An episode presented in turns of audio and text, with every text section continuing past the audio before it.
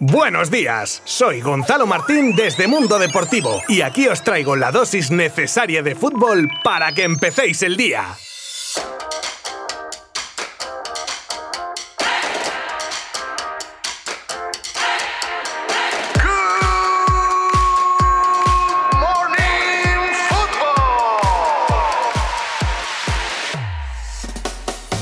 El Atlético salva el liderato con un empate ante el Betis. ¿Cómo está la liga? Me permito el lujo de usar un viejo chiste para decir que más apretada que el tornillo de un submarino. El Atlético de Madrid que salva el liderato tras dormir el sábado sin él después de la victoria del Real Madrid en el Clásico. Un Atlético que sacó un punto de su visita a Sevilla de una manera casi milagrosa. Porque, ¿qué no le está pasando a los colchoneros en esta recta final de la temporada? Están cayendo sus jugadores como moscas. Comenzaban el partido sin dos de sus jugadores más determinantes hasta ahora y han perdido a los que les precedían en tal labor. Lemar baja antes incluso del pitido inicial y ya en el choque nada más y nada menos que Joao Félix y Tripier que se iban el vestuario también lesionados. Y eso que pintaba bien ya en el minuto 5 cuando Correa adelantaba a los del Cholo, si no fuera porque a los 15 minutos Tello empataría y a partir de ahí prácticamente los dos equipos iban copiándose en todo. Ocasiones para los dos, paradas de cada portero y así hasta el final del partido. Conclusión, el Atlético de Madrid se mantiene líder con 67 puntos seguido del Real Madrid con 66 y el Barcelona con 65. Y ya aprovechando os hago un mini repaso, porque aparte de los nombrados, Sevilla, Real Sociedad, Betis y Villarreal siguen en los mismos puestos europeos que la jornada anterior y si por arriba está la cosa como está, en la zona de abajo, pues idem de lienzo. Cinco equipos en cuatro puntos, jugándose la permanencia con el Eibar colista con 23 puntos, Alavés con 24, Elche 26 y Huesca y Valladolid con 27 puntos. Más emoción no puede haber. Y hoy que se cierra la jornada de liga con el Celta Sevilla. ¿A qué hora y desde dónde lo tenéis que seguir?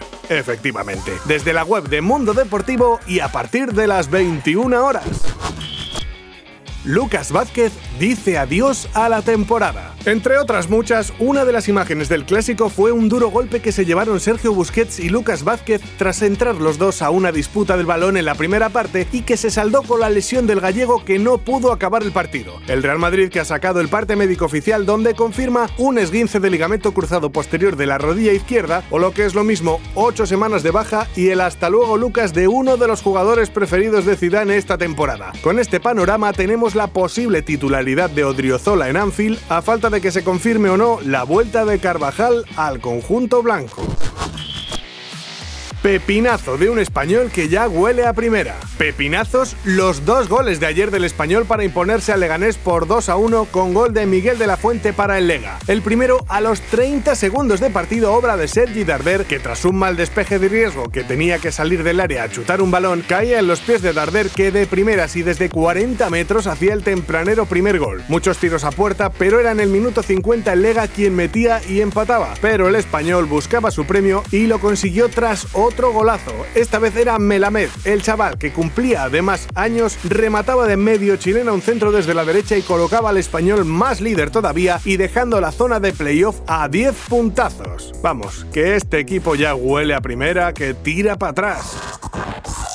Mourinho critica duramente a Solskjaer por acusar a Son. Hacía mucho que las palabras polémica y Mourinho no salían a la palestra. Bueno, pues hoy es ese día. Os pongo en situación. Partido Tottenham-Manchester United. Son, jugador del Tottenham, exagera un manotazo accidental de un contrario, entra al bar y anula un gol de Cavani yendo 0 a 0. Entonces Solskjaer en el campo parece que usa la expresión estafar al árbitro para referirse a esa jugada y al jugador de los Spurs. Y al acabar el partido es cuando la tiene Mou con un periodista al que acusa de moral poco honesta por no preguntarle por esas palabras del entrenador del United, diciendo que si él dice eso, ¿cuál sería la reacción de la prensa? Y añade que Sony, refiriéndose a su jugador Son, tiene mucha suerte de que su padre sea persona que Ole, o sea, Solskjaer. El portugués parece que sigue haciendo amigos allí donde va.